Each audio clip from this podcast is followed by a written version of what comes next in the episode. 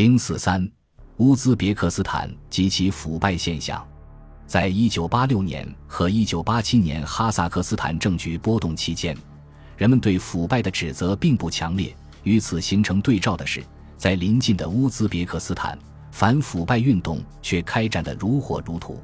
早在戈尔巴乔夫担任党的总书记之前，反腐败运动就已在乌兹别克斯坦共和国展开了。勃列日涅夫的好友。长期以来一直担任该地区党的领导职务的沙拉夫拉希多夫于1983年逝世，他的死使令人触目惊心的贪污腐败现象渐渐地暴露出来。拉希多夫的继任者伊纳姆宗乌斯曼霍孔耶夫为转移人们对他个人的注意，在抨击其前任的同时，表面上也配合执法官员进行调查工作，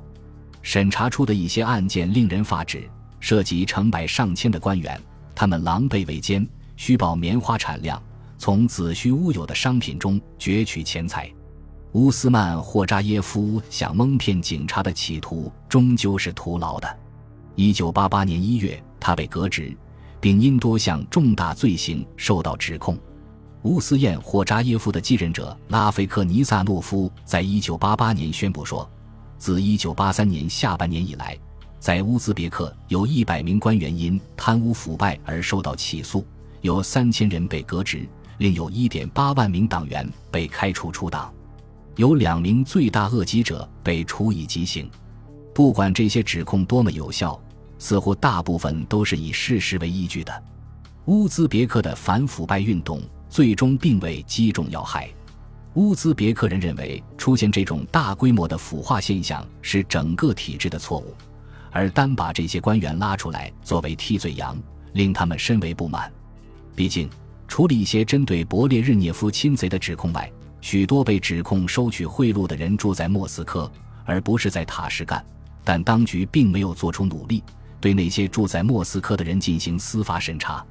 而且，更令人难以接受的是，在莫斯科派来的最成功的调查人员只取公与定罪中。有两名后来被指控在这一过程中使用不正当手段来榨取供词，并转嫁到无辜者身上。他们就是来自莫斯科的亚美尼亚人特尔曼格德联合来自列宁格勒的俄罗斯人尼古拉伊万诺夫。直到他俩在指控莫斯科的高级官员时故伎重演，莫斯科才意识到了这个问题。当外来者主要是俄罗斯人。被委派到乌兹别克斯坦担当因乌兹别克族领导人被捕而空缺的行政职位时，乌兹别克人所受到的伤害与侮辱也接踵而来。外来的领导对这个地区及其习俗知之甚少，更别说是对其语言的了解了。在许多乌兹别克人看来，整个反腐败运动不过是帝国主义者的诡计，目的是使这个地区处在莫斯科更加严格的控制之下。我在一九八八年二月访问塔什干的时候，发现这里的氛围与七十年代没什么两样。外国来访者仍然无法接近党的高级领导人。我们美国人虽受到了摇转和优美舞蹈的热情款待，可当我在一个由美国情报局发起的展览会开幕式上发表户外演讲时，看到只来了一些专门由当地政府机构特准的客人，并且。五十码开外的一辆卡车的噪音吞没了我们的喇叭声，政治领导层的气氛乃是依然很紧张。不过，对此也不必感到奇怪，因为针对乌兹别克事件而开展的检举活动仍然方兴未艾。不过，我还是尽力做了两次值得回顾的访问，一次是访问哈萨克斯坦和中亚的穆斯林宗教委员会的总部，一次是拜访他所管辖的那所大学。那里的清真寺和他的综合图书馆虽得到了较好的维护，但看起来毫无生气，甚至有点死气沉沉。这所图书馆藏有三千多卷手稿，近三万册图书。当主人领着我参观这两座建筑的时候，我觉得有种荒凉的感觉。那时对宗教活动的限制才刚刚开始有点松动。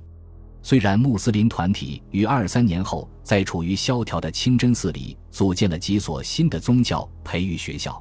但在一九八八年这个时候，人们对未来还把握不定，与外来者进行讨论时也是顾虑重重。那所大学显得很拥挤，就其建筑风格，特别是就其教员的种族构成而言，与其说它具有中亚风格，还不如说它更具有欧洲特色。甚至从学生的构成来看，似乎非亚洲学生所占的比例也远高于来自当地的学生。那年有两名美国研究生被录取到乌兹别克国立大学的塔什干分校学习，他俩的专业都是突厥语言文化，他们主要与乌兹别克学生以及其他说突厥语的学生来往。他们要求大学的行政部门开设一门乌兹别克口语课程，并请求我给予支持。正常的课程表中没有安排这门课，我当然乐于帮助他们。只是惊异于学校的管理人员为何在宣传民族文化上如此迟钝。宣传民族文化本是大学这样的机构所应尽的职责。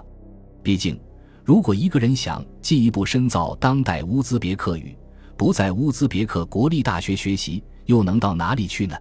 塔什干的政治当局仍然抵制组建一个突厥学中心的建议。斯大林的愤而治之的政策仍然大行其道。莫斯科拒绝支持任何这种研究，因为担心它有可能引起说突厥语的各民族意识到他们之间血脉相连的亲缘关系，害怕这种研究会给地方的联合提供讲台，从而损害帝国中央的利益。共产党官员的担心还在于，不只是哈萨克人和大多数中亚人，甚至连俄罗斯联邦中也有不少民族，如鞑靼人、巴什基尔人、雅库特人，也都属突厥语系。对这种同源同根的注意，可能使他们与土耳其的关系更加亲近。土耳其是唯一一个说突厥语的独立国家，而土耳其不仅是北约的成员，其前身奥斯曼帝国曾经是俄罗斯帝国南边的主要对手。在布尔什维克革命之后的内战期间，